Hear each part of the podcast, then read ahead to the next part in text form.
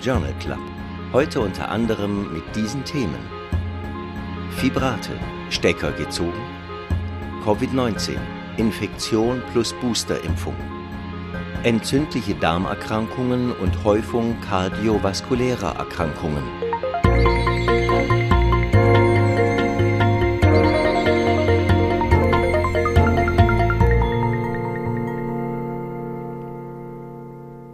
Liebe Hörerinnen, liebe Hörer, herzlich willkommen zu einer weiteren Folge des EMH Journal Club. Schön, dass Sie uns auch heute wieder zuhören. Moderiert und produziert wird dieser Podcast von mir. Ich bin Nadja Petschinska. Professor Dr. Reto Krapf schreibt die Studienzusammenfassungen und kommentiert sie hier für Sie auch gleich. Christian Heller spricht die Studienfacts.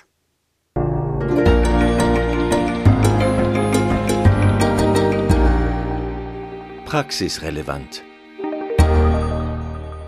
Hämodialyse und optimaler Zeitpunkt eines chirurgischen Eingriffes. Für viele Patientinnen und Patienten, die mit Hämodialyse standardmäßig dreimal pro Woche als Nierenersatzverfahren behandelt werden, ist der siebte Tag, meist der Sonntag bei einem Montag-Mittwoch-Freitag-Rhythmus, der in Bezug auf die Lebensqualität beste Tag. Müdigkeit und Leistungsintoleranz sind oft am Tag nach der Dialyse am störendsten. Die gute Form am Sonntag führt aber auch dazu, dass die Patientinnen und Patienten die strengen Diätvorschriften, Flüssigkeitszufuhr, eingeschränkter Salz- und Kaliumkonsum und andere mehr vielleicht etwas liberaler interpretieren, dies noch vor dem Hintergrund, dass das Wochenende das längste dialysefreie Intervall der Woche ist. Das hat Konsequenzen. Denn die kardiovaskuläre Mortalität ist wohl wegen Hyperkaliämien, Hypervolämie und Blutdrucksteigerungen am Montag hochsignifikant am höchsten, nämlich in mehr als 20 Prozent der Fälle, wie eine Studie zeigt. Wäre die Mortalität über jeden Wochentag gleich verteilt, wäre eine Mortalität von gut 14 Prozent zu erwarten, p gleich 0,0005. Eine andere Studie findet, kompatibel mit dieser Beobachtung, dass die niedrigste postoperative Mortalität dann beobachtet wird, wenn der Eingriff gerade am Tag nach der letzten Dialyse vorgenommen wurde. Dies gilt auch für vergleichsweise banale Operationen wie Linsenersatz oder intraokuläre Injektionen um die geringste Mortalität zu erreichen und gleichzeitig den angestammten Dialyserhythmus nicht zu stören, sollte man elektive Eingriffe also am ersten postdialytischen Tag einplanen. Da die Patientinnen und Patienten dann noch nicht in ihrer besten Form sind, braucht das Ansetzen des Eingriffes auf eben diesen Tag sicher entsprechende ärztliche Überzeugungsarbeit.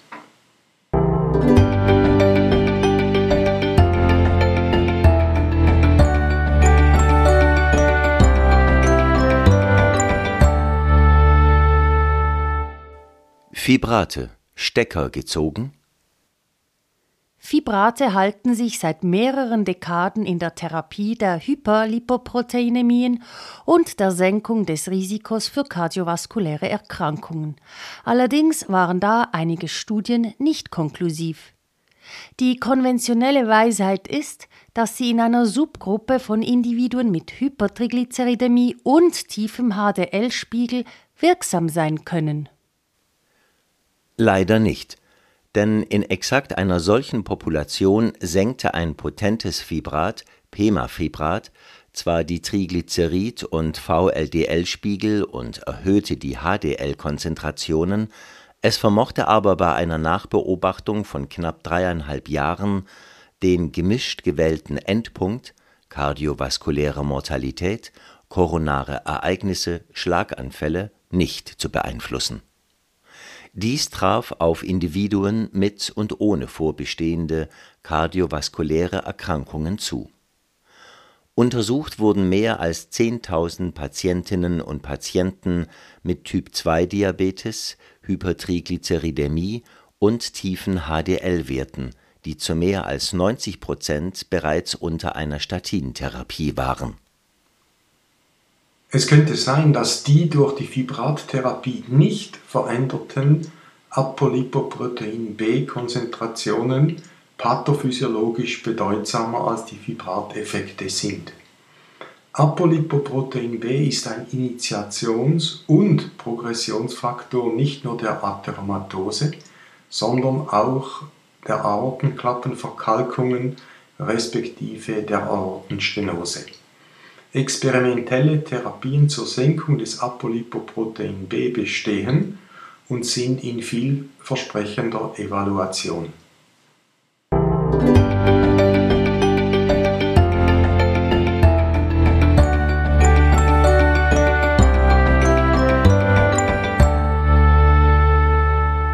Sind zugelassene Arzneimittel nicht nur wirksam, sondern auch klinisch nützlich? In der Schweiz verabreichte Arzneimittel müssen zuerst von Swissmedic anhand der eingereichten und/oder publizierten Daten zugelassen werden. Eine Studie hat nun in Bezug auf die 48 Onkologika, die zwischen 2010 und 2019 zugelassen wurden, zu eruieren versucht, wie viele dieser Medikamente gemäß Kriterien verschiedener Guidelines auch zu einem substanziellen klinischen Nutzen führen. Als Basis wurden im Wesentlichen die Daten der jeweiligen Hauptstudie, die zur Zulassung führte, analysiert. Lediglich etwa die Hälfte der Medikamente hatte zum Zeitpunkt der Zulassung auf ihrem Indikationengebiet Guideline orientiert auch einen substanziellen klinischen Nutzen aufgewiesen. Die Diskrepanzen blieben über die Beobachtungsperiode von zehn Jahren quantitativ etwa konstant. Die Resultate sind vielleicht etwas ernüchternd, aber auch nicht ganz überraschend. Zulassungsbehörden müssen objektiv die Sicherheit und Robustheit der Wirksamkeitsdaten beurteilen. Was dann als substanzieller klinischer Effekt gewertet wird, ist deutlich subjektiver. Aber vielleicht kann man sich aus diesem Anlass daran erinnern, dass nachgewiesener Effekt nicht direkt mit einem hohen klinischen Nutzen verknüpft ist. Und Guidelines bilden auch bei weitem nicht immer zu 100% die ganze Realität ab.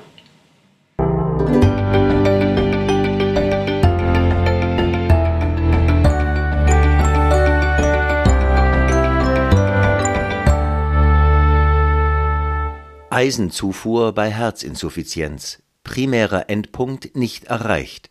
Ist die Studie negativ oder doch positiv? Eine frühere Studie hatte gezeigt, dass bei Herzinsuffizienz mit reduzierter Auswurffraktion und Eisenmangel eine intravenöse Zufuhr von Eisen als Carboxymaltose die Herzinsuffizienzsymptome und die Lebensqualität für zwölf Monate verbesserte. Eine zweite Studie allerdings war in Bezug auf härtere Endpunkte, Mortalität und Hospitalisationen wegen Herzinsuffizienz negativ, denn sie verfehlte es, einen signifikanten Nutzen der Eisenapplikation auf diese Endpunkte zu zeigen. Eine neue Studie, Ironman, mit einer längeren Beobachtungszeit von gut zweieinhalb Jahren findet nun, dass Eisencarboxymaltose im Vergleich zum Verzicht auf Eisenzufuhr die Hospitalisationsrate wegen Herzinsuffizienz und die kardiovaskuläre Mortalität nicht signifikant senken konnte, n gleich knapp 570 Patientinnen und Patienten in beiden Gruppen. Eingeschlossene Individuen mussten eine Ejektionsfraktion von kleiner gleich 45 Prozent und einen Eisenmangel, definiert als eine Transferinsättigung unter 20 Prozent und ein Ferritin unter 100 Mikrogramm pro Liter aufweisen. Die Autorenschaft verwendete dann erhebliche Energie für die Analyse sekundärer Endpunkte und wurde fündig. Ein kombinierter, komplizierter Endpunkt für das erstmalige Auftreten von herzinsuffizienzbedingten Hospitalisationen sowie erstmaligen kardiovaskulären Erkrankungen und Tod durch kardiovaskuläre Ereignisse wurde durch die Eisentherapie nur sehr knapp signifikant, nämlich mit einem P von 0,045 gesenkt.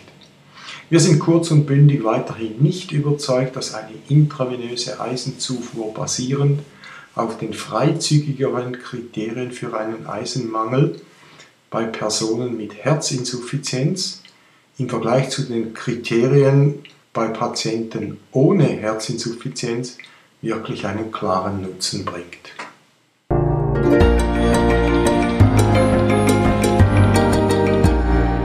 Neues aus der Biologie. Covid-19 Infektion plus Boosterimpfung. In Bezug auf Covid-19 fühlen sich in verschiedenen Diskussionen meist jene Mitmenschen sicher, die sich einer sogenannten Hybridimmunität rühmen, also einer Immunität durch einen natürlichen Infekt und durch Booster- oder Rappellvakzinierung. Das muss aber nicht unbedingt ein Vorteil sein. Individuen ohne vorherige Covid-19-Infektion zeigen nach der Boosterimpfung mRNA-Impfstoffe einen deutlichen Anstieg der Spike-S1-spezifischen neutralisierenden Antikörper, auch gegen die sogenannten Variants of Concern und der B-Zellen. Diese Veränderungen werden auch durch einen natürlichen Infekt ausgelöst. Wird nun im Sinne eines Boosters revacciniert, steigt die Antikörperantwort nicht ohne weiteres an dies hängt vom Intervall zwischen Infekt und Booster ab. Liegt der Infekt mehr als 180 Tage zurück, stimuliert der Booster die Immunantwort, während diese innerhalb weniger als 180 Tage paralysiert ist, das heißt, auf den durch den Infekt induzierten Niveaus verbleibt. Die aktuelle Vier-Monats-Regel in den Impfempfehlungen ist primär durch Bedenken verstärkter Impfnebenwirkungen motiviert. Sie bekommt aber vor dem Hintergrund dieser Studie weiteren Sinn und das Intervall sollte vielleicht im Hinblick auf eine optimale Boosterwirkung sogar noch etwas verlängert werden.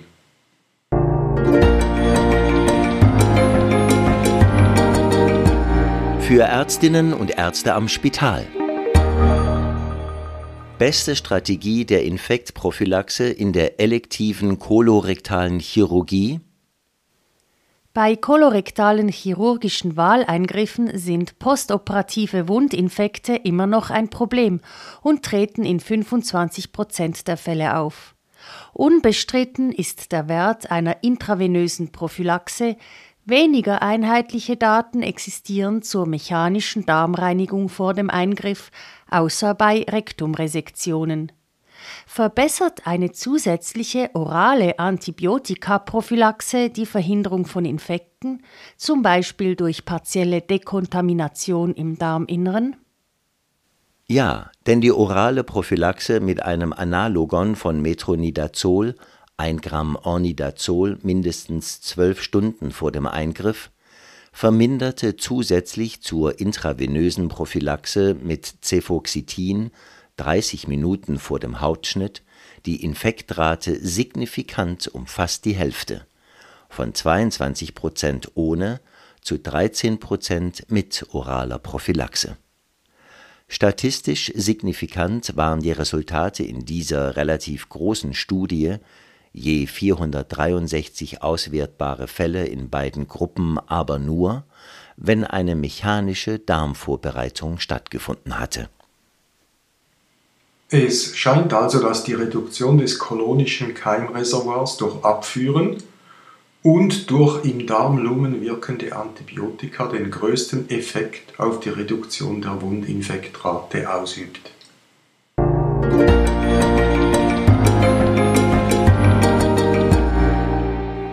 Fokus auf.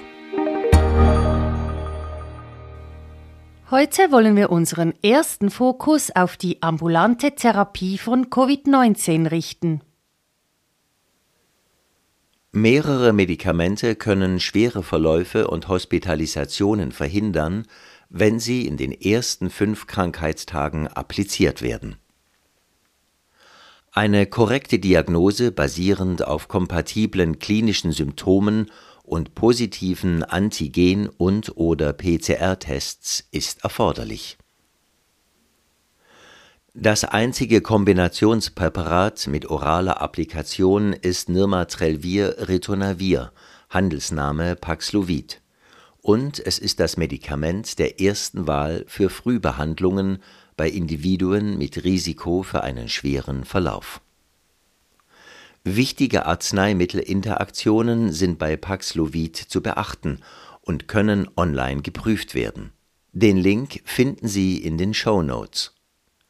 Eingeschränkte Nierenfunktion und/oder relevante Hepatopathien sind zu berücksichtigen bei Kontraindikationen für Paxlovid könnte Remdesivir intravenös über drei Tage in Frage kommen. 200 Milligramm Tag 1, je 100 Milligramm an den Tagen 2 und 3.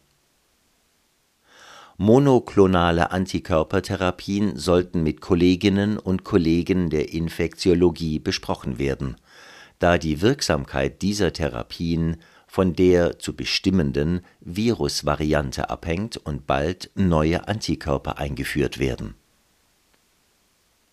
In Frage für eine frühzeitige Therapie kommen, alle Kriterien sind zu erfüllen, symptomatische, positiv getestete Individuen ab 12 Jahren mit einem Körpergewicht ab 40 Kilogramm Behandlungsbeginn innerhalb von fünf Tagen nach Auftreten der Symptome, bei Immunsupprimierten allenfalls auch noch später. Vorliegen einer Hochrisikosituation HIV-Infekt mit CD4-Zahl unter 200 pro Mikroliter, kongenitale Immunabwehrstörungen, Individuen unter Therapie mit Anti-CD20 und Anti-CD19-Antikörpern, hämatologische maligne Erkrankungen, organtransplantierte, Sichelzellanämie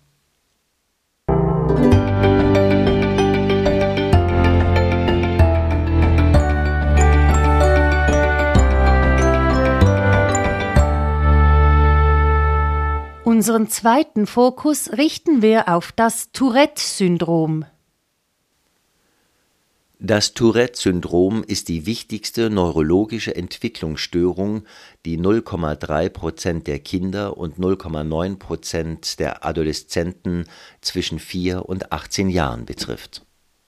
Die Hauptmerkmale sind nicht willentliche motorische und vokale sogenannte Tics die Störung weist eine starke genetische Komponente auf, wobei die wichtigsten genomischen Varianten vier Fünftel oder mehr der Erblichkeit erklären. Knaben sind viermal häufiger betroffen als Mädchen. Laut dem psychiatrischen Diagnosemanual DSM-5 sind für eine Tourette-Diagnose erforderlich Symptombeginn vor dem 18. Lebensjahr Symptome mindestens ein Jahr vorhanden, dabei mindestens zwei motorische Ticks und mindestens ein vokaler Tick. Im Appendix zur referenzierten Arbeit wird die komplexe Pathophysiologie gut geschildert. Häufig bestehen beim Tourette-Syndrom vor allem psychiatrische Komorbiditäten und leider auch eine erhöhte Mortalität, dies unter anderem auch aufgrund von Suiziden in der Behandlung sind verhaltenstherapeutische Interventionen erste Wahl. Medikamentöse Therapie, Psychotika, zuerst atypische wie Risperidon und andere mehr, bei mangelnder Wirksamkeit allenfalls auch Antikonvulsiva wie Topiramat und Antidepressiva wie Desipramin Neuromodulatorische Therapien scheinen vielversprechend, einschließlich der sogenannten Deep Brain Stimulation.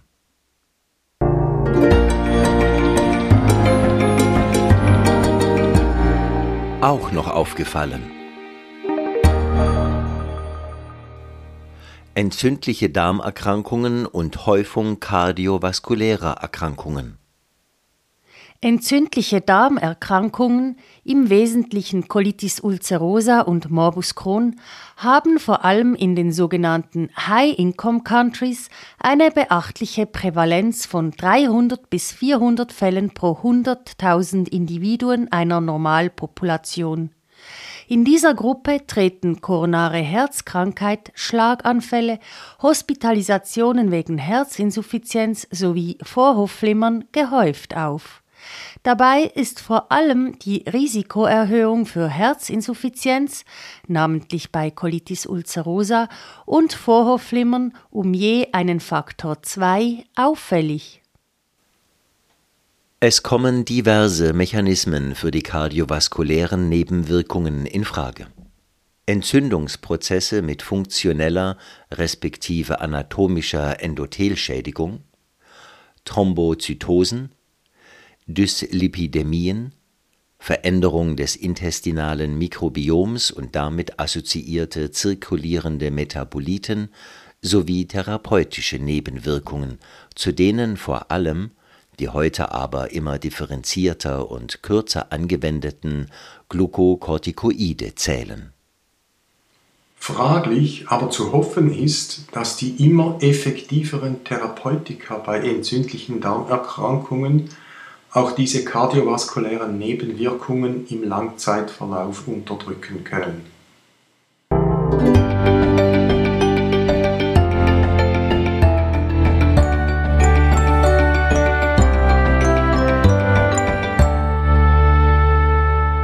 Langzeitverläufe nach Aortendissektionen bei der Aortendissektion entsteht infolge eines Wandeinrisses ein Dissektionsraum zwischen Intima und Media, wobei in der Stanford-Klassifikation Typ A Aneurysmen mit Beteiligung der Aorta ascendens von Typ B Aneurysmen Beginn beim Abgang der Arteria subclavia links unterschieden werden.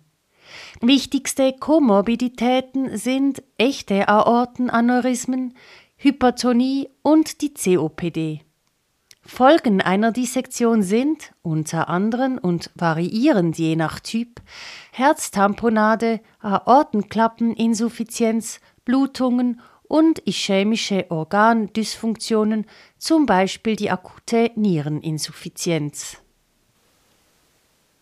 In einer großen dänischen Kohorte konnten insgesamt gut 3000 Fälle mit Typ A oder Typ B Aneurysmen analysiert werden. Die 30-Tage-Mortalität betrug beim Typ A 22 Prozent, beim Typ B knapp 14 Prozent. Die Mortalität war bei Frauen und Männern gleich und hatte sich über die Jahre leider nicht verbessert für jene Patientinnen und Patienten, welche die ersten 30 Tage überlebten, war die Fünfjahresmortalität beim Typ A dann aber tiefer und entsprach derjenigen einer hypertensiven Allgemeinbevölkerung. Bei Typ B war die Mortalität im Vergleich zur gleichen Population aber signifikant erhöht. 40 Prozent Risikoerhöhung p kleiner 0,001. Die Autorinnen und Autoren schreiben wohl zu Recht, dass die Betreuung beim Typ B im Langzeitverlauf überprüft und intensiviert werden sollte.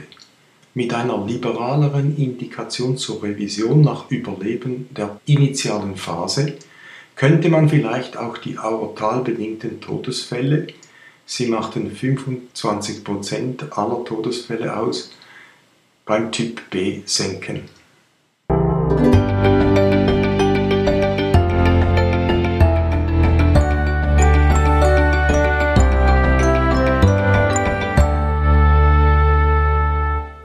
Vitamin D-Bestimmungen lohnen sich eben doch. Bei älteren Männern, 60 bis 87 Jahre, vermochten die 25-Hydroxy-Vitamin-D-Spiegel den Verlauf der Knochenmasse und der Knochenarchitektur innerhalb der nächsten vier und acht Jahre verlässlich voraussagen. Je tiefer die Vitamin D-Spiegel, desto schneller und ausgeprägter der Abfall der Knochenmasse, der Knochenqualität und daher der Frakturwahrscheinlichkeit. Die Kontrollgruppe bestand aus Männern mit einem Vergleichswert von Vitamin D von 70 Nanomol pro Liter respektive 30 Nanogramm pro Milliliter. Also kenne deine Vitamin D-Spiegel.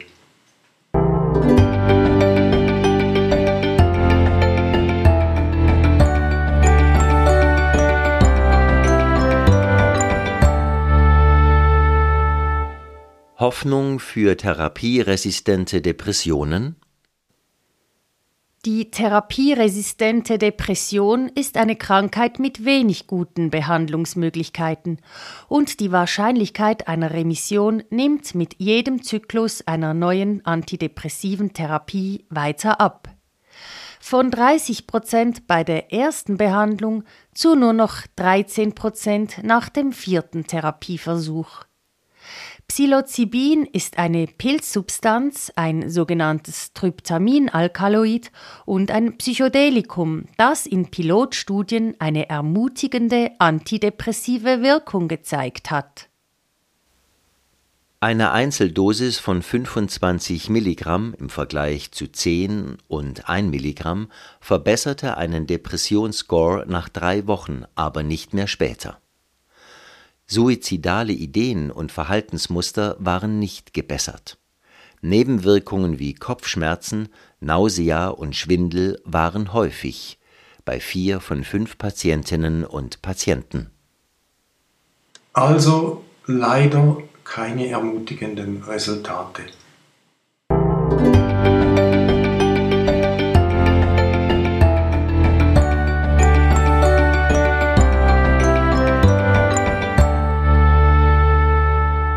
Masken und SARS-CoV-2-Übertragung. Die Wirksamkeit von Gesichtsmasken wird von vielen Kreisen angezweifelt und man muss in der Gegenargumentation zugeben, dass es keine klassischen prospektiven verblindenden Wirkungsnachweise dazu gibt oder geben kann. Aber folgende Daten sind hilfreich. Während der Omikron-Welle im Winterhalbjahr 2021-22 wurde in der Region Boston die Maskenpflicht im Februar 2022 in einem großen Teil der Schulkreise sukzessive aufgehoben und in einem anderen weitergeführt. In den ersten 15 Wochen traten laut dieser Studie in den Schulkreisen mit aufgehobener Maskenpflicht im Vergleich zu vorher und im Vergleich zu Kreisen mit weitergeführter Tragpflicht 45 Covid-19-Fälle mehr pro 1000 Personen auf, Schülerschaft und Lehrpersonal zusammengenommen. Somit kann man sagen, also doch wirksam. Die Abbildung 2 in dieser Arbeit sei unseren Zuhörerinnen und Zuhörern speziell empfohlen, da sie speziell eindrücklich ist.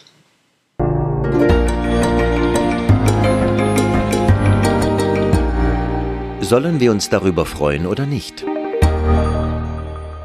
Effekt der medizinischen Abklärung der altersabhängigen Fahrtauglichkeit. Können die flächenweit obligatorischen medizinischen Untersuchungen bei älteren Individuen in der Schweiz ernsthaftere Autounfälle durch diese Verkehrsteilnehmenden reduzieren? Eine vergleichende Studie mit Deutschland und Österreich findet, im Gegensatz zur Erwartung, keinen messbaren Effekt der medizinischen Abklärung auf das Risiko, als ältere Fahrerin oder älterer Fahrer einen ernsthaften Autounfall zu verursachen. Wie also geht es nun weiter?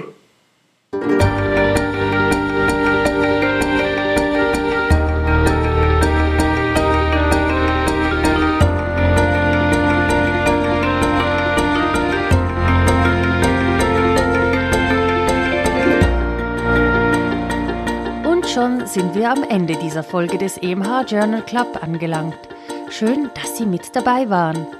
Wenn Ihnen unser Podcast gefällt und Sie auch sicher keine Folge verpassen wollen oder alte Folgen nachhören, dann würde ich Ihnen empfehlen, diesen Podcast zu abonnieren. Sie finden ihn unter EMH Journal Club überall dort, wo es Podcasts gibt.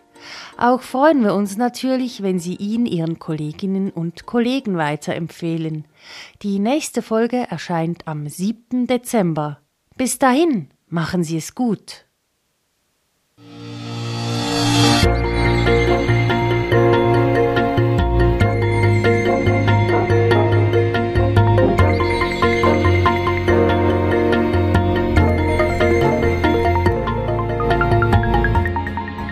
Sie hörten EMH Podcast, EMH Journal Club.